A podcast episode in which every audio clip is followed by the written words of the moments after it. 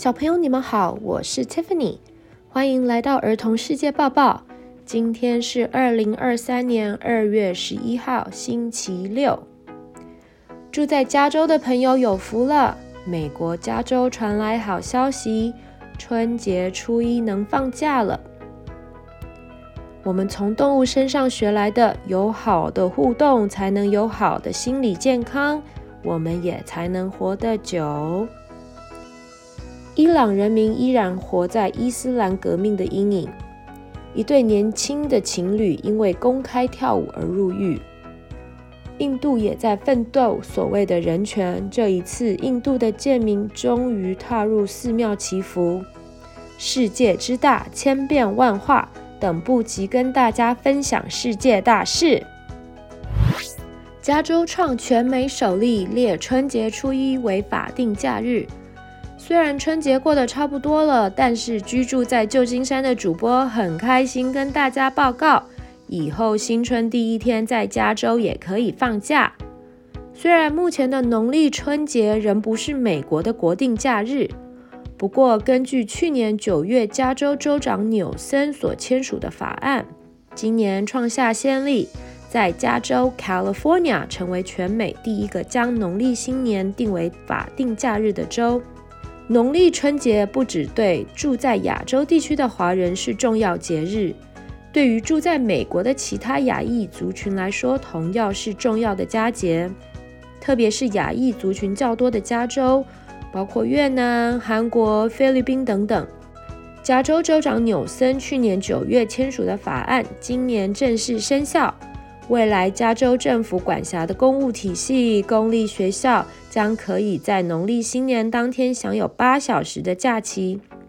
州长纽森表示，庆祝农历新年的意义在于抛开过去一年的烦恼，并迎接繁荣与好运。加州将这一天定为州政府的公休日，目的也是肯定了亚裔美国人带给加州多样性文化。也为所有加州人提供一个参与农历新年的机会。群居的哺乳动物可能普遍比独居的哺乳动物活得更久。为了响应本周的儿童心理健康周，我们想要分享科学家发现，群居的哺乳动物比独居的哺乳动物活得更久。也就是说，人与人的连结真的很重要。动物生态与保护生物学者通过分析九百七十四种哺乳动物，比较了它们的独居、成对生活还有群居的三种社会结构。其中，群居动物包括亚洲象、非洲象、环尾狐猴，还有山斑马以及菊头蝠一种蝙蝠。成对生活物种包括长臂猿，独居物种包括儒艮，是一种。类似海牛的海洋生物，还有土豚，还有东美花鼠。动物学家发现，这近千种的哺乳动物中，群居动物普遍比独居动物寿命更长。比如北方短尾鴝，它是一种独居动物；还有马铁菊头蝠，一种蝙蝠，它是一种群居动物。它们的体重差不多。但是最长寿命分别为两年和三十年左右。总结来说，这项研究结果提示了人与人之间良性的社会关系，可能有助于延年益寿哦。伊朗年轻情侣遭法院重判十年半。还记得儿童世界报报曾经分享过，伊朗女性到去年才能到球场看现场球赛。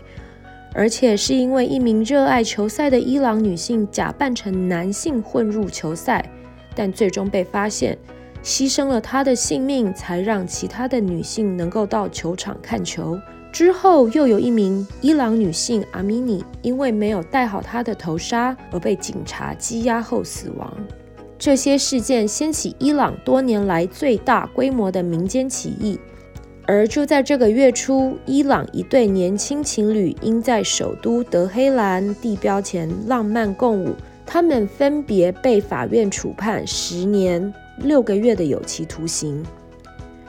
这名伊朗女子叫哈吉吉，与未婚夫阿玛迪在德黑兰自由纪念塔前浪漫共舞的影片，在二零二二年十一月在网络窜红。不久之后，年纪都二十岁出头的这对情侣就遭到逮捕，主要原因是哈吉吉片中没有戴头巾，就代表了藐视伊朗对女性的严格规范。女性公开跳舞也是不容许的，更别说是与男性共舞。庭审期间，他们被剥夺了聘请律师的权利，保释两人的请求也遭到驳回。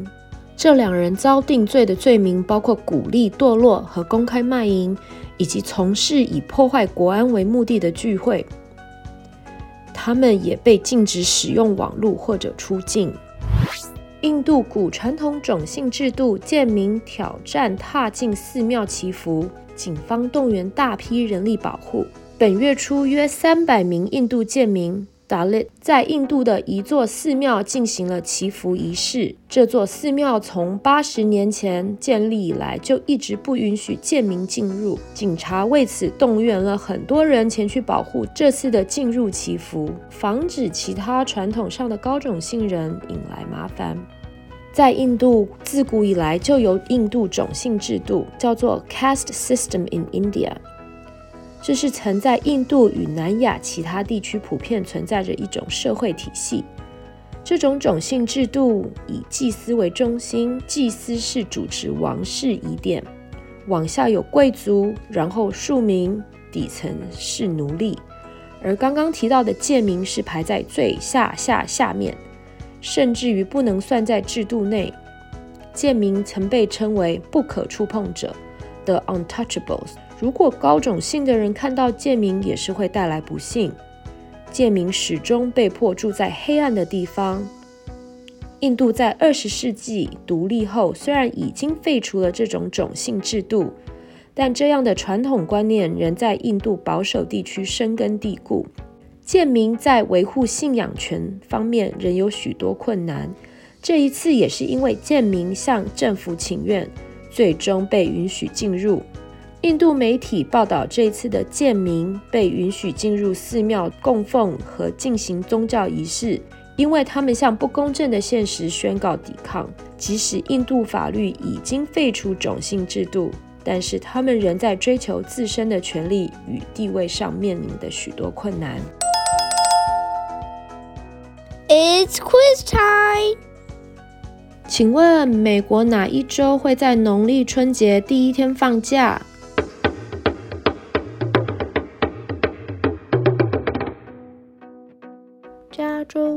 请问群居动物还是独居动物可以活得比较久？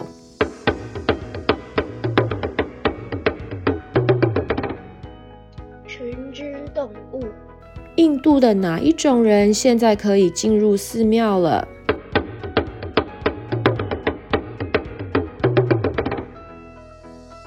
贱民，Untouchables。小朋友们都答对了吗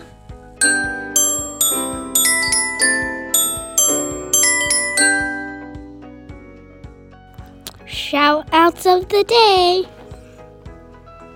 Hello，大家好，我是在旧金山湾区工作的中文老师，小朋友都叫我任老师。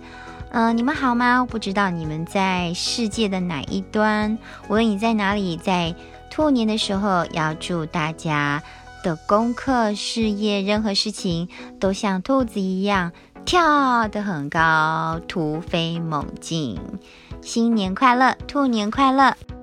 我是大班的于璇，我要刷二给儿童世界报报的新源和 Tiffany 主播。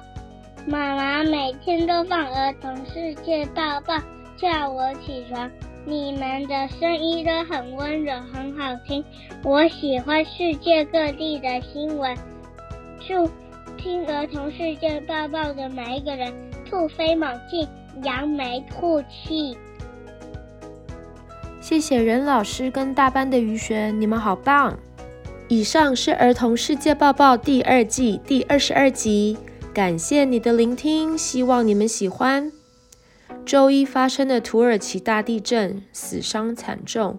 保守估计已经有两万人丧生。让我们在心中祈福，希望土耳其以及叙利亚的人民可以早日恢复正常的日子。在此同时，也感谢我们所拥有的，不管是一个坚固的房子，还是有爸爸妈妈守护的家，我们都要有感恩的心，以及能够祝福他人的能力。儿童世界报报持续收集，shout out，请小朋友分享如何处理负面情绪。是吃冰淇淋吗？还是疯狂的跳一跳？还是找家里的宠物聊天呢？欢迎告诉我们，别忘了按下订阅来追踪我们的节目，以及留下五星评价哦。Until next time，下次再见，拜拜。